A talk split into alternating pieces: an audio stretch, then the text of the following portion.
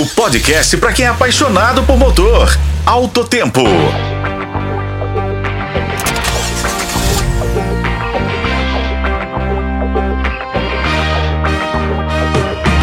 Bem-vindos ao Alto Tempo, onde exploramos as tendências e desafios do mundo automotivo.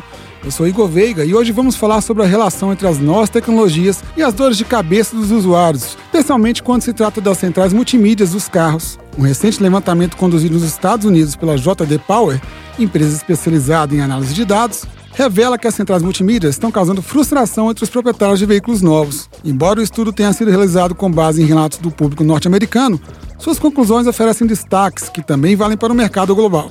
Conforme o estudo da JD Power, os principais problemas identificados no sistema de entretenimento dos carros estão relacionados à conectividade, seja pelo Android Auto ou pelo Apple CarPlay, bem como o reconhecimento de voz integrado, que enfrenta falhas constantes.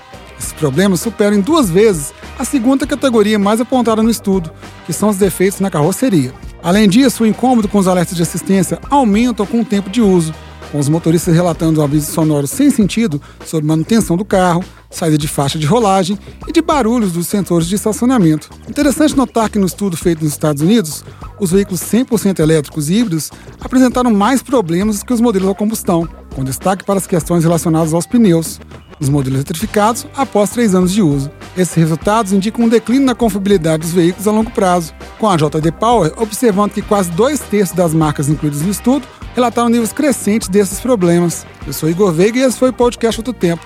Nos acompanhe pelos tocadores de podcast e pela FM O Tempo. Até a próxima, pessoal.